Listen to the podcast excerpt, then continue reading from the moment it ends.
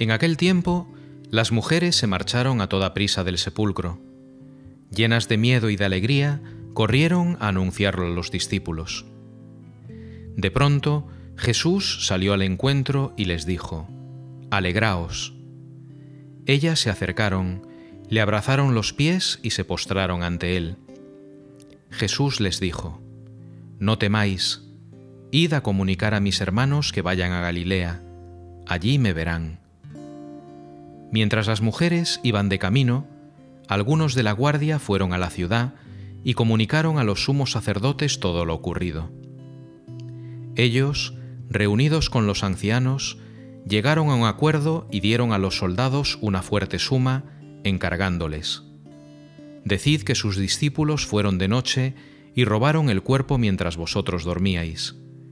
Y si esto llega a oídos del gobernador, nosotros nos lo ganaremos y os sacaremos de apuros. Ellos tomaron el dinero y obraron conforme a las instrucciones.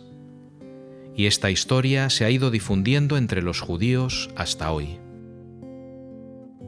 El pasaje bíblico nos narra dos encuentros diferentes. El primero, entre Jesús y las mujeres. El segundo, entre los sumos sacerdotes y los guardianes del sepulcro. A ellas les dice Jesús, Id a decir a mis hermanos que vayan a Galilea, allí me verán. El acontecimiento de la resurrección es un hecho sobrenatural y solo la fe puede penetrarlo, como es el caso de la fe de aquellas mujeres, discípulas y mensajeras de Cristo resucitado. Mateo escribe su Evangelio cuando todavía estaba vivo ese contraste entre la comunidad cristiana del siglo I que con la resurrección del Señor ve inaugurados los cielos y la tierra nuevos, y las autoridades judías, que una vez más rechazan a Jesús como Mesías, esperando a otro Salvador.